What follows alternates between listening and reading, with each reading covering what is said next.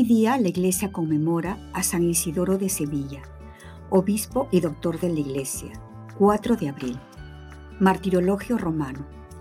Obispo y doctor de la iglesia, que, discípulo de su hermano Leandro y sucesor suyo en la sede de Sevilla, en la hispana bética, escribió con erudición, convocó y presidió varios concilios, y trabajó con celo y sabiduría por la fe católica y por la observancia de la disciplina eclesiástica. Murió en el 636. Es el último de los padres latinos y resume en sí todo el patrimonio de adquisiciones doctrinales y culturales que la época de los padres de la Iglesia transmitió a los siglos futuros. Isidoro fue un escritor enciclopédico, muy leído en la Edad Media, sobre todo por sus etimologías, una suma muy útil de la ciencia antigua en la que condensó los principales resultados más con celo que con espíritu crítico.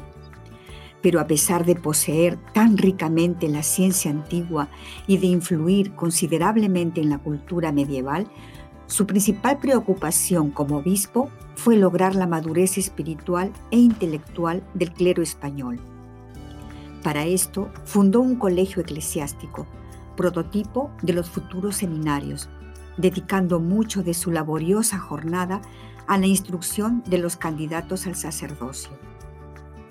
La santidad era algo común en la familia de San Isidoro. Tres hermanos fueron obispos y santos, Leandro, Fulgencio e Isidoro. Una hermana, Florentina, fue religiosa y santa. Leandro, el hermano mayor, fue tutor y maestro de Isidoro, que quedó huérfano cuando era muy niño.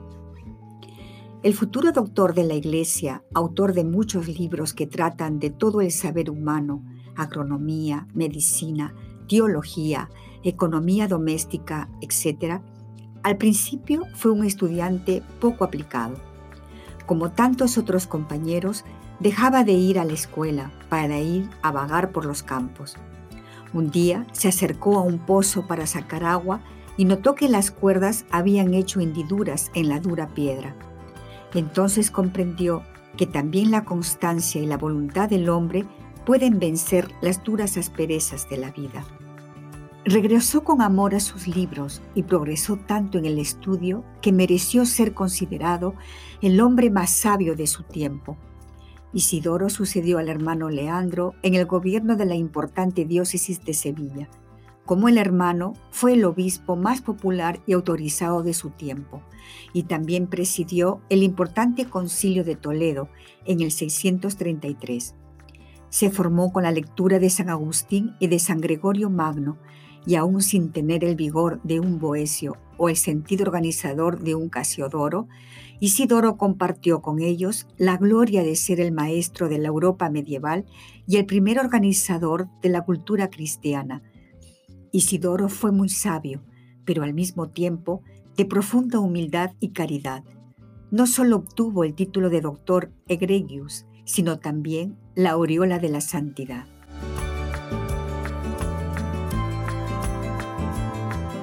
A continuación, una breve meditación acerca del Evangelio del día. Confío en Dios. Santo Evangelio según San Juan, capítulo 11, versículos del 45 al 56. Sábado quinto de Cuaresma.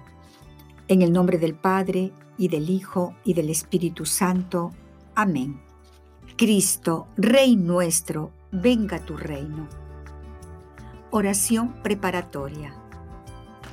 Señor, te veo y te contemplo en la cruz, clavado al madero, en el que me demuestras tu amor.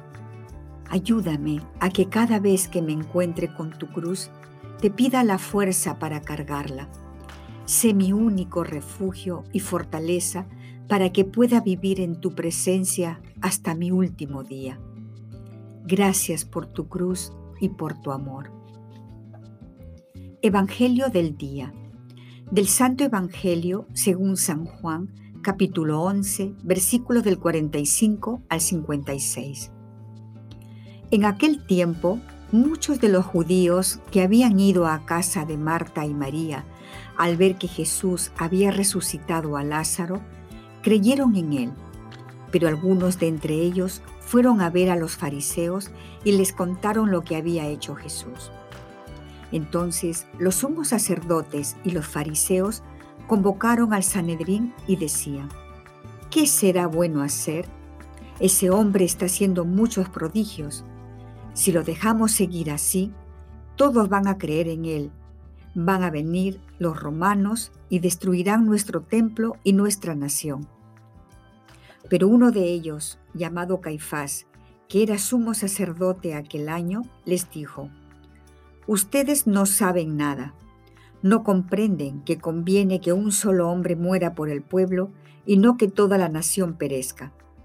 Sin embargo, esto no lo dijo por sí mismo, sino que, siendo sumo sacerdote aquel año, profetizó que Jesús iba a morir por la nación, y no solo por la nación, sino también para congregar en la unidad a los hijos de Dios que estaban dispersados. Por lo tanto, desde aquel día tomaron la decisión de matarlo. Por esta razón, Jesús ya no andaba públicamente entre los judíos, sino que se retiró a la ciudad de Efraín, en la región contigua al desierto, y allí se quedó con sus discípulos. Se acercaba la Pascua de los judíos, y muchos de las regiones circunvecinas llegaron a Jerusalén antes de la Pascua para purificarse. Buscaban a Jesús en el templo y se decían unos a otros, ¿qué pasará?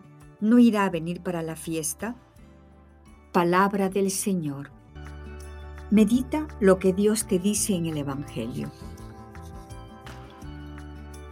La razón por la que querían matar a Jesús era el miedo de que se formara un grupo rebelde político que llevara al pueblo judío a tener problemas con las autoridades romanas.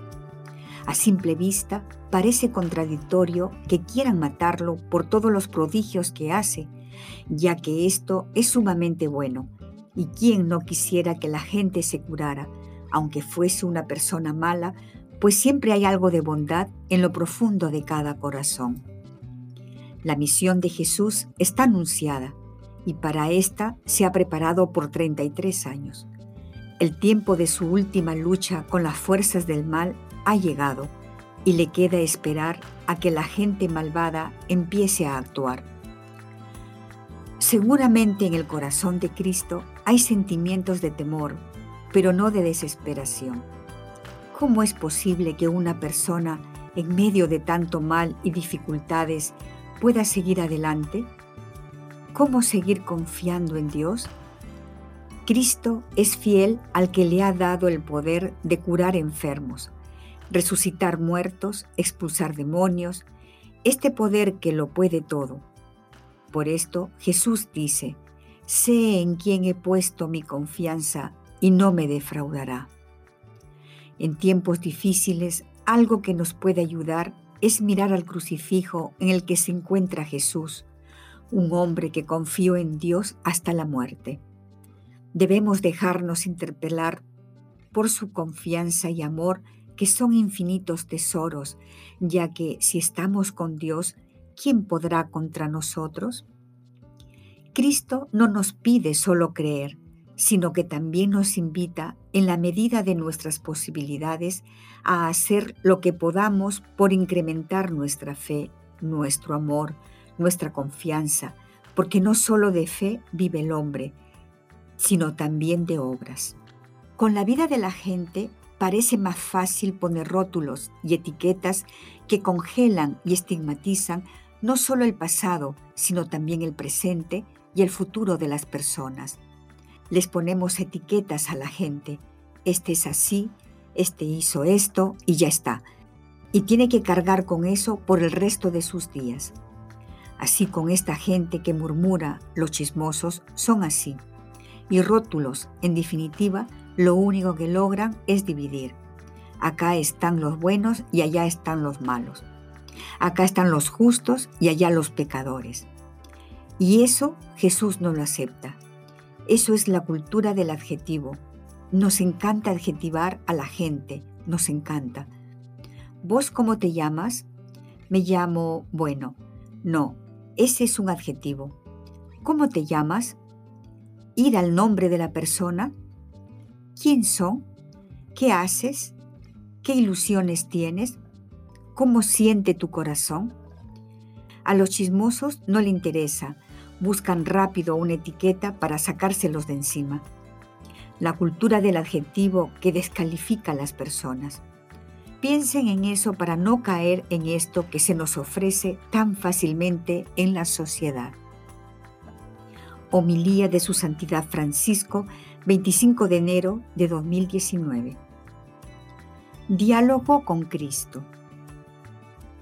Esta es la parte más importante de tu oración. Disponte a platicar con mucho amor con aquel que te ama. Propósito. Proponte uno personal, el que más amor implique en respuesta al amado. O si crees que es lo que Dios te pide, vive lo que se te sugiere a continuación. Contemplaré un crucifijo y hablaré con Cristo. Despedida. Te damos gracias, Señor, por todos tus beneficios, a ti que vives y reinas por los siglos de los siglos. Amén. Cristo, Rey nuestro, venga tu reino. Virgen prudentísima, María, Madre de la Iglesia, ruega por nosotros. En el nombre del Padre, y del Hijo, y del Espíritu Santo. Amén.